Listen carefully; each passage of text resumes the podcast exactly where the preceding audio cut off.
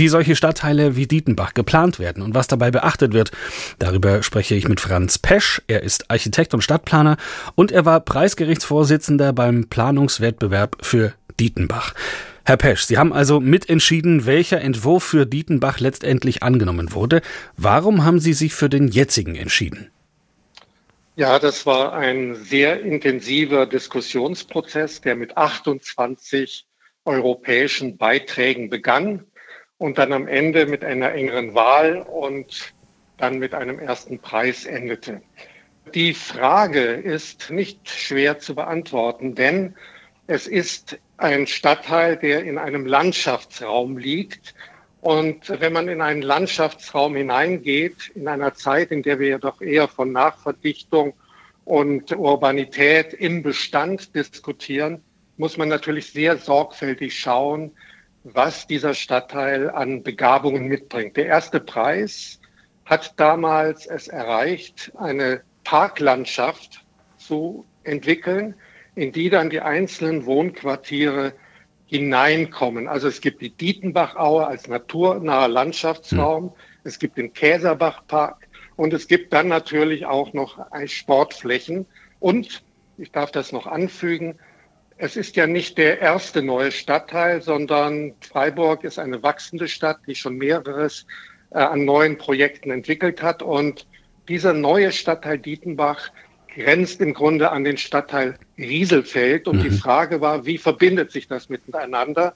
Und die Hand reicht der neue Stadtteil mit einer Infrastruktur, mit Schulen, Kindergärten, Kindertagesstätten, um dann auf diese Art und Weise auch eine produktive soziale Nachbarschaft zu erzeugen.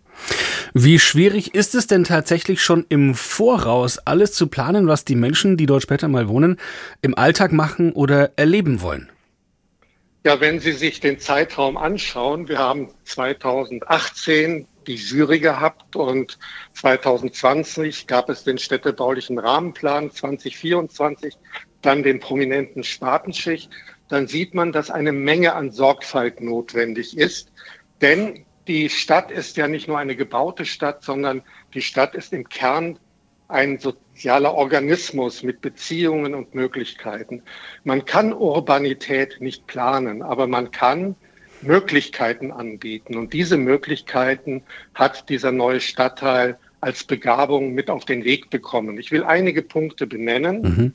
Einer der wichtigsten Punkte, ich habe das einleitend gesagt, er ist eingebettet in eine Landschaft, die vielfältige Möglichkeiten für Natur, Naturentwicklung, aber natürlich auch für die Menschen bietet. Das Zweite ist, dass es Quartiere sind, die sehr gemischt sind, barrierefrei, dass sie im Grunde Stadträume haben, wie wir sie kennen. Wenn Sie den Rahmenplan sich anschauen, der für Dietenbach erarbeitet worden ist von den federführenden Landschaftsarchitekten und Städtebauern, dann werden Sie da sehen, dass die Plätze beispielsweise im Freiburger Maßstab sind. Das heißt, man hat sich die bestehende Stadt angeschaut und hat dann gesagt, was ist eigentlich das richtige Maß? Wenn Sie sich einen historischen Plan von Freiburg anschauen, werden Sie einen Flickenteppich von Nutzungen entdecken. Also da ist nicht nur Wohnen, sondern da ist Handwerk, da wird gehandelt, da sind Märkte.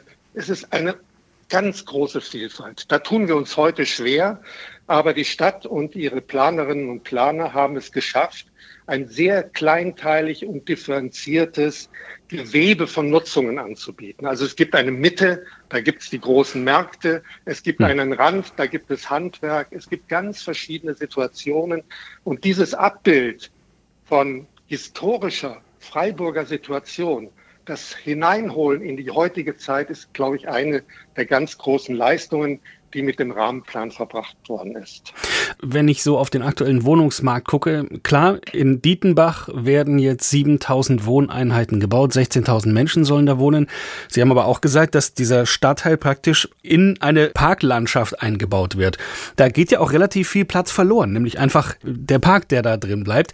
Jetzt sind ja Parkanlagen wichtig, logischerweise, aber könnte man da nicht theoretisch noch sehr, sehr viel mehr Wohneinheiten und Wohnraum äh, reinbauen?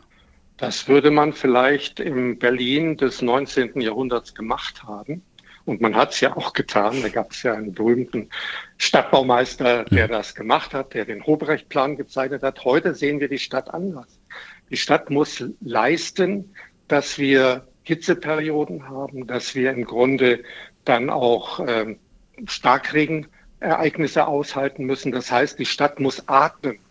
Ja, wir haben im Grunde schattenspendende Bäume, die wir brauchen. Wir brauchen Ventilation, also Frischluft, die durch diesen Raum, die durch diesen Stadtraum fließt. Wir brauchen im Grunde für die Starkregenereignisse Retentionsflächen, also Sammelbecken, wenn man das so will, in der Landschaft für den Starkregen, damit das Leben auch in schwierigen Zeiten, klimaangepassten äh, Situationen dann auch lebenswert ist. Und deswegen meine ich, dass dieses ein wichtiges Thema ist. Ich will aber noch einen zweiten Aspekt dazu erwähnen. Und ich möchte einfach sagen, dass wenn Sie fragen, Menschen fragen, wo sie gerne leben, dann möchten sie Grün, Parks, grüne Straßen in Reichweite haben. Und ich glaube, es ist eine der wichtigsten Errungenschaften unseres und des vorherigen Jahrhunderts, dass wir es geschafft haben, die Stadt zu einer Stadt zu machen, die auch Gartenqualität hat. Also Stadt und Garten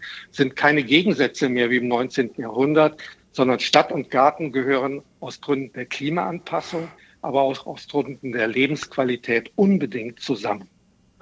Jetzt gibt's aber ja auch sehr viele Leute, die sagen, okay, ich ziehe in die Stadt, weil ich tatsächlich eigentlich die Altbauten mag, diese kleinen Gässchen, verwinkelte Straßen und kleine Lädchen, die hier und da mal an irgendeiner Ecke aus dem Schaufenster gucken sozusagen.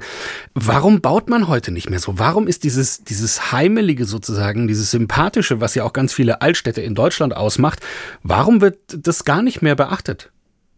Ja, das hat natürlich mit den handwerklichen Qualitäten zu tun. Das hat natürlich auch damit zu tun, dass die historische Stadt eine Bürgerstadt ist, wo Bürgerinnen und Bürger sich Häuser gebaut haben und natürlich keine großen Wohnungsbaugesellschaften ganze Blöcke realisiert haben.